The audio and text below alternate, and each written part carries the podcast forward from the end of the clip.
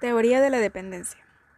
Esta teoría se basa en explicar el subdesarrollo por medio de la subordinación o sometimiento que se produce hacia los países subdesarrollados. Esta teoría da inicio en la CEPAL, Comisión Económica para América Latina y el Caribe, durante los años 50 y 60 por Raúl Previch un economista argentino. Esa teoría es también llamada neomarxista, que explica que el subdesarrollo y desigualdad que se produce no es solamente en los países latinoamericanos, sino a nivel de la economía mundial. Inicialmente se dirigieron al entorno latinoamericano, aunque posteriormente fueron generalizadas por economistas neomarxistas, entre los que se destacó Samir Amin, asociándolo al concepto de desarrollo, desigualdad y combinado. La dependencia económica es una situación en la que la producción de riqueza de algunos países está condicionada por el desarrollo y condiciones coyunturales de otros países a los cuales quedan sometidas. El modelo centro-periferia describe la relación entre la economía central autosuficiente y próspera y las economías periféricas, aisladas entre sí, débiles y poco competitivas. Frente a la idea clásica de que el comercio internacional beneficia a todos los participantes, estos modelos propugnan que solo las economías centrales son las que se benefician. Ahora bien, según André Garner Frank, 1967 a 1976, sostuvo que las relaciones de dependencia en el mercado global se reflejaban en las relaciones de dependencia estructural dentro de los estados entre las comunidades. Dicho esto, los mecanismos mediante los que, el comercio internacional agrava la pobreza en los países periféricos son diversos. La especialización internacional asigna a las economías periféricas el papel de productores exportadores de materias primas y productos agrícolas y consumidores importadores de productos industriales y tecnológicamente avanzados.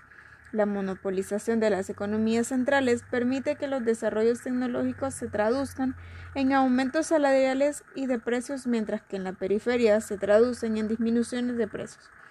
La expansión económica tiene efectos diferentes sobre la demanda de productos industriales y la de productos agrícolas, ya que su elasticidad respecto a las rentas es diferente. Cuando los países de la periferia crecen económicamente, sus importaciones tienden a aumentar más rápidamente que sus exportaciones. Como consecuencia de esas ideas, los países latinoamericanos aplicaron una estrategia de desarrollo basada en el proteccionismo comercial y la sustitución de las importaciones. A la vez, los bancos centrales latinoamericanos se esforzaron por sobrevalorar sus propias monedas para abaratar sus importaciones de tecnología. La estrategia funcionó satisfactoriamente durante la década de los 70 en la que se produjo un crecimiento satisfactorio, generalizado el precio de las materias primas en los mercados internacionales que influyó muy negativamente en las economías centrales.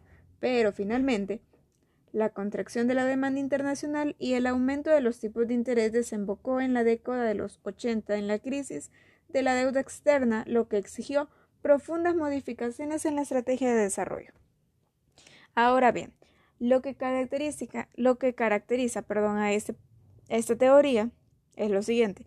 Considera que el mundo está dominado por un único sistema económico, el capitalismo transnacional. Se, se da la desigualdad económica. Modelo centro-periferia. El juego suma cero, en donde solo hay un ganador y un perdedor. En este caso, el ganador son los países de desarrollo y el perdedor los países subdesarrollados. Como conclusiones, el nivel de producción y de riqueza de algunos países se condiciona dado el crecimiento y desarrollo de otros países. Esto se da al modelo centro-periferia. El país del centro posee una economía próspera, lo que los convierte en autosuficientes.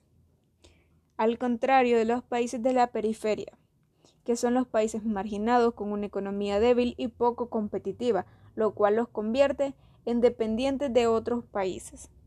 Es decir, los países de la periferia son dependientes de los países del centro y los países del centro también se convierten en dependientes en cierta manera de los países subdesarrollados.